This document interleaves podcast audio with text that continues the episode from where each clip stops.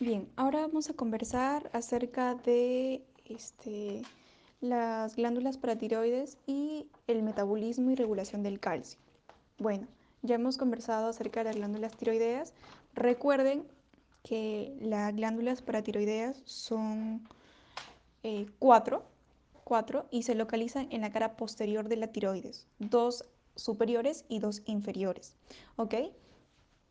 Bueno, cada una, cada glándula pesa un, aproximado de 30 miligramos cada uno. Y bueno, están irrigadas, al igual que la glándula tiroideas, por la arteria tiroidea superior y la arteria tiroidea inferior, de ambos lados. Embriológicamente, las glándulas paratiroideas este, derivan o se forman de la tercera y cuarta bolsa faríngea, ¿ok? Si te preguntan qué estirpe entre ecto, meso y endo, pues es endodermo. Bueno, de la tercera bolsa faríngea se forman las, las glándulas inferiores y de la cuarta las glándulas superiores. Además, deben saber que del tercer, de la tercera bolsa faríngea también se forma el timo. Bien, ahora, hablando un poquito acerca del metabolismo del calcio, existen tres hormonas que se encargan de esta chamba, que son la vitamina D, la paratiroides y la calcitonina. ¿ok?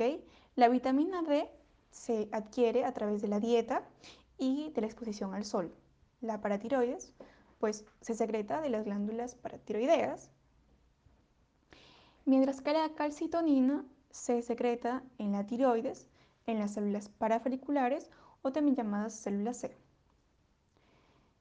Que dan, este, bueno, de estos tres tipos de hormonas o tres tipos de, claro, de hormonas que hacen la chamba de la regulación del calcio, las primeras dos, o sea, la vitamina D y la paratormona, son hipercalcemiantes. ¿Ok? Quieren decir que ambas van a conseguir aumentar el calcio en sangre, mientras que la calcitonina es hipocalcemiante. ¿Ok? Otra diferencia es que las dos primeras eh, tienen su acción en intestino, en el hueso y el riñón, ambas, tanto vitamina D como PTH, mientras que la calcitonina no tiene acción a nivel intestinal, pero sí en el hueso y en el riñón. Bien, ¿qué hace la vitamina D en el intestino? Bueno, la vitamina D aumenta la absorción o promueve la absorción de calcio y fósforo. Acuérdense que cuando de metabolismo de calcio hablamos, también hablamos de fósforo, porque van de la mano. Entonces aumenta la absorción de calcio y fósforo. En el hueso, ¿qué hace la vitamina D? Estimula la, bueno, estimula los osteoclastos, ¿no? Básicamente estimula a, la, ¿cómo decir? A la resorción del hueso, ¿no? A sacar calcio del hueso, por así decirlo, ¿no? Osteoclastos. Acuérdense que los osteoclastos son los que eh, devoran, devoran este, el hueso y sacan el calcio de la sangre. Y en el riñón aumentan la reabsorción de calcio y fósforo. Entonces, si se dan cuenta, estas tres este, funciones, tanto a nivel intestinal, tanto a nivel óseo como riñón, buscan aumentar el calcio en sangre. Bien, la paratormona, eh, por otro lado, este, hace lo mismo. A nivel intestinal aumenta la absorción de calcio, pero no solo de calcio, sino también de fósforo. Perdón, aumenta la absorción de calcio y magnesio más no de fósforo y bicarbonato. ¿Ok? Más no de fósforo y bicarbonato. Este, a nivel del hueso, igual, estimula la, a los osteoclastos, estimula los osteoclastos. Y a nivel renal, aumenta la reabsorción de calcio y magnesio, ¿ya? Acuérdense, de paratormona hablamos básicamente de dos que van juntos, el calcio y el magnesio, ¿ya? Pero en el riñón baja la reabsorción de fósforo y bicarbonato, al igual que a nivel intestinal, en donde no se absorbe fósforo ni bicarbonato. ¿Ya? Mientras que por otro lado está la calcitonina, que es un hipocalcemiante. No tiene acción a nivel intestinal, pero sí en el hueso. Inhibe la resorción ósea. ¿Ok? Se contrapone a la acción de las anteriores dos hormonas. Y a nivel renal, igual disminuye la reabsorción de calcio y fósforo, o sea, promueve la, este, eliminación de estos dos, este, de estos dos, elementos, ¿no? del calcio y el fósforo. Bien, vamos a conversar acerca de las dos alteraciones de hipocalcemia, que quiere decir nivel bajo de calcio en sangre, e hipercalcemia, que quiere decir valor alto de calcio en sangre. Entonces, lo primero que tengo que saber cuáles son los valores normales de calcio en sangre. Bien, van de 8.5 a 10.2. De allí que si es menor de 8.5 hablamos de hipocalcemia y si es mayor de 10.1 hablamos de hipercalcemia.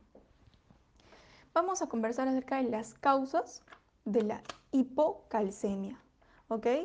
Y bueno, causas hay muchas, pero vamos a mencionar los datos básicos o los datos más preguntados de esta parte. Bien, la causa este, primaria o la causa principal, por así decirlo, es el hipoparatiroidismo este, hereditario o adquirido. De estos dos, el adquirido es el más frecuente. Hipoparatiroidismo adquirido, ¿ok? ¿Por qué motivo sucede eso? Bueno, por cirugías. Cirugías, por ejemplo, tiroidectomías, en donde se llevan la, tiroides, pues también se llevan la paratiroides, ¿no? Porque ni modo que se las dejen ahí este, colgando en el aire. Se llevan con todas este, paratiroides. Entonces, esa es la primera causa, ¿no? De hipocalcemia, porque al no haber paratiroides, no va a haber PTH. Al no haber, al no haber PTH, no va a haber una correcta, un correcto, este, no va a haber la hormona que saque calcio del hueso. No va haber la hormona que aumente la absorción a nivel intestinal. No va haber la hormona que a nivel renal este, aumente la reabsorción de calcio. Entonces, ahí es donde ¡pum! cae el calcio. Bien, otra de las causas que ha sido pregunta de examen es el síndrome de hueso hambriento. ¿Qué es el síndrome del hueso hambriento? Bueno, esto sucede en pacientes que cursaron con un cuadro de hiperparatiroidismo, ¿ya? Ponte, pacientes que tuvieron cáncer de paratiroides, ¿ya? Su hueso estuvo acostumbrado a un cuadro de hiperparatiroidismo, estuvo acostumbrado a a eso, ¿no? Entonces, al hacer la, cirugía, al sacarle las paratiroides, ¿no? Desarrollan un síndrome de hueso hambriento, en donde el hueso empieza, empieza a jalar toda la, eh, todo el calcio, todo el calcio así, como si nunca hubiese comido calcio, y pa, pa, pa, y el calcio en sangre cae, cae muchísimo. Entonces, el síndrome de hueso hambriento no solamente va con hipocalcemia, va de la mano con hipofosfatemia e hipomagnesemia. Acuérdense que cuando de PTH hablamos, hablamos también de magnesio.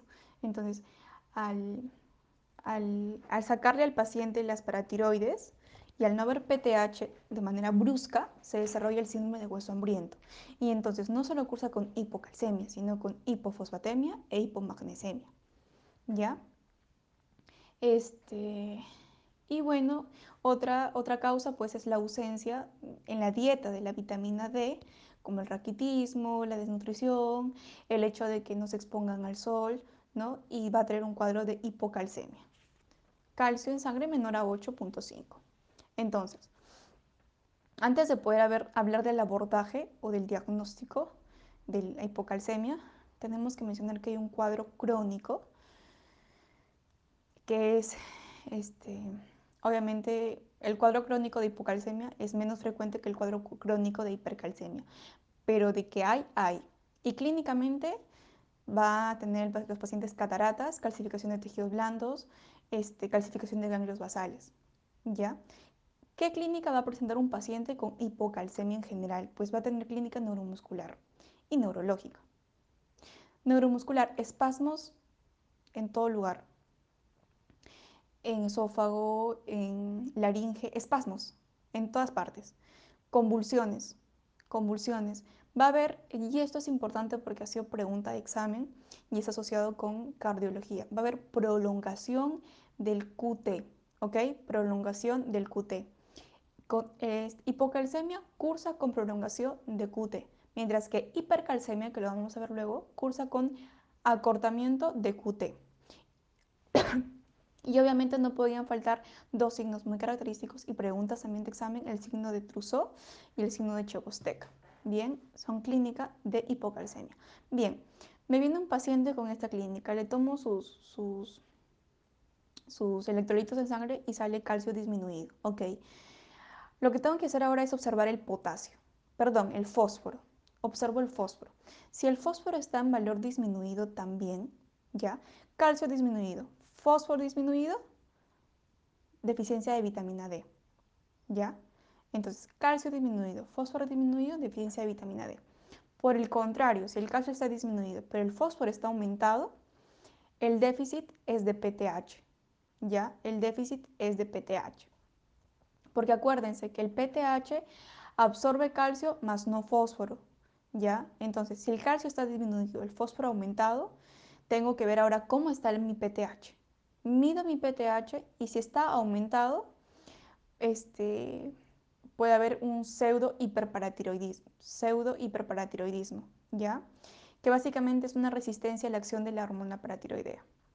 También este, hay hipocalcemia con fósforo aumentado en enfermedad este, renal crónica en las fases precoces o iniciales. Pero por el otro lado, si mi PTH está disminuido, entonces se trata de un hipoparatiroidismo, ¿ok? Un hipoparatiroidismo, sí, franco. Ahora, vamos a hablar del otro lado de la moneda, de hiperparatiroidismo. Vamos a empezar con las causas. Bueno, la causa más frecuente es el hiperparatiroidismo primario, ya sea por un adenoma, una hiperplasia paratiroidea o un carcinoma. ¿Ok? Es la causa más frecuente. Luego le sigue los tumores. Los tumores, que es el segundo más frecuente. Sin embargo, los tumores es la primera causa más frecuente intrahospitalaria.